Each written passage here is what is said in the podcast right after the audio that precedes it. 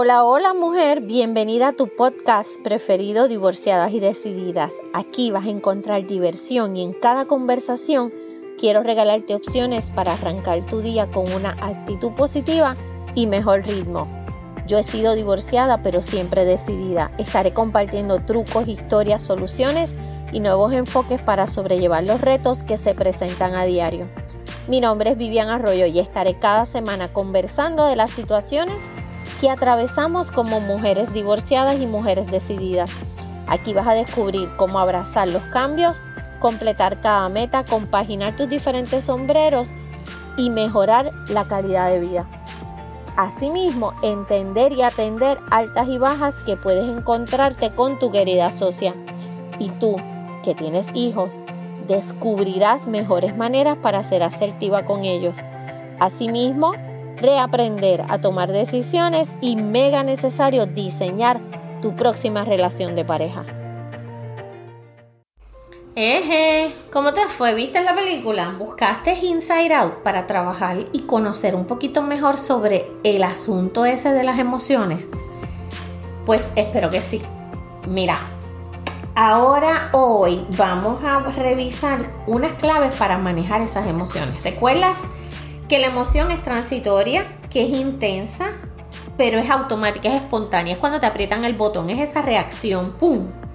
Y el sentimiento es lo que se va a quedar el tiempo que nuestro consciente le dedique tiempo para que se quede. O sea, es como te vas a sentir. Es eso mismo, toma un tiempo para que el sentimiento se forme, pero recuerda que todo empieza con un pensamiento. Así que si tú sigues patinando y recordando aquella situación y no haces algo diferente para cambiar el resultado, ¿ok? Para encontrar resultados diferentes hay que hacer cosas diferentes. Así que si viviste una emoción y reaccionaste y te ha quedado ese sentimiento, ese sabor, pues hay que entonces moverse para sacar ese sentimiento del medio. Porque recuerda que te puede eh, causar mucha más pena y eso no es necesario para nada, pero para nada. Hay que siempre evaluar qué hay dentro de nosotros, dentro de nosotras. ¿Por qué no quieres mostrar sentimientos a veces? Eh, la emoción salió, pero el sentimiento, cuando el sentimiento por una persona, cuando necesitas hablar para manejar esa situación, ahí es que está el tranque. O sea, Está chévere ser fuerte, está chévere este, tener carácter, pero tenemos que empezar a trabajar con la cuestión de las emociones y con la cuestión de, las, de lo psicológico, todo lo que nos, eh, todo lo que nos atrasa o todo lo que nos causa perder.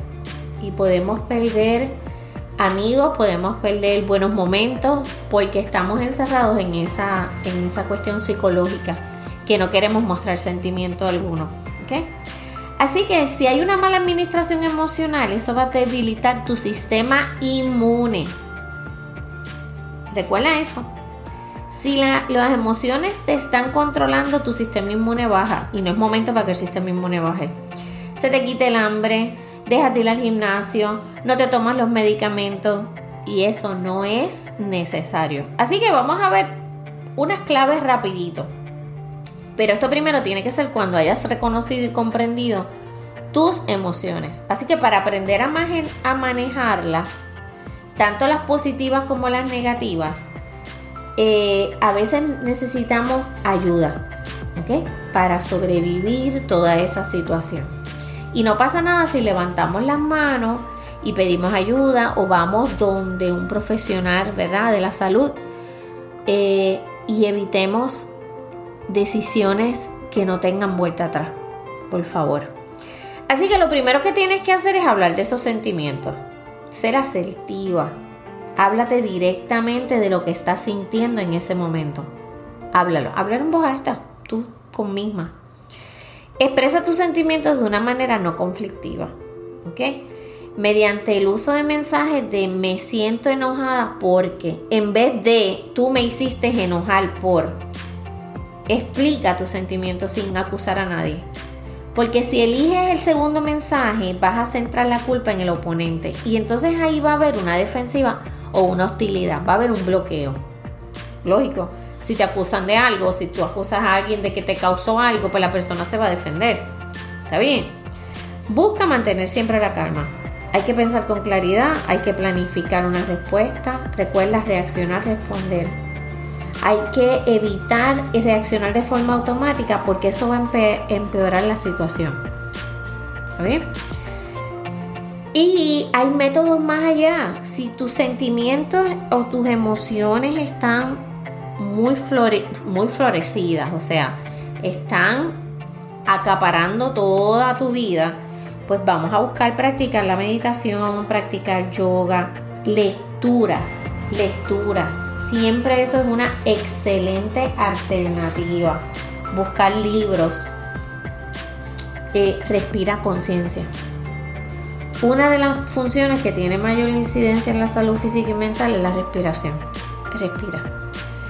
Y a la vez la respiración reflejan, se reflejan las emociones, se reflejan los sentimientos, la relación con el entorno y el estado general del cuerpo. La respiración es mágica también. Además de los pensamientos. Y aprender a respirar te puede ayudar significativamente al momento de gestionar de manera adecuada tus emociones. ¿Estamos? Así que alternativas para manejarlas existen. Y lo que hay es que utilizarlas. ¿Está bien? No hay situaciones desesperadas. Solo hay personas que se desesperan en determinadas situaciones. Eso es un proverbio tibetano. No hay situaciones desesperadas, solo hay personas que se desesperan en determinadas situaciones. Y ahí está la clave. Mantener nuestro control, mantener la socia enfocada. Recuerda que tú eres la jefa, no es ella.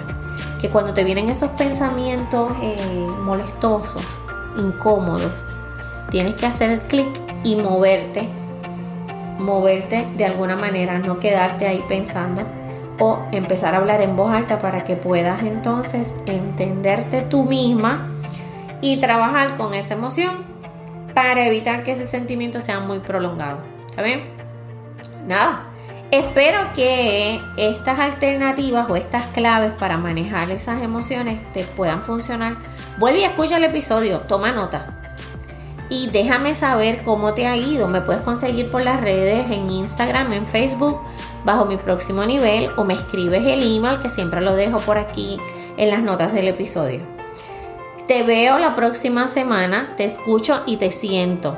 Pórtate como te dé la gana, pero usa mascarilla. Bye. Gracias por haberte quedado aquí hablando conmigo hoy.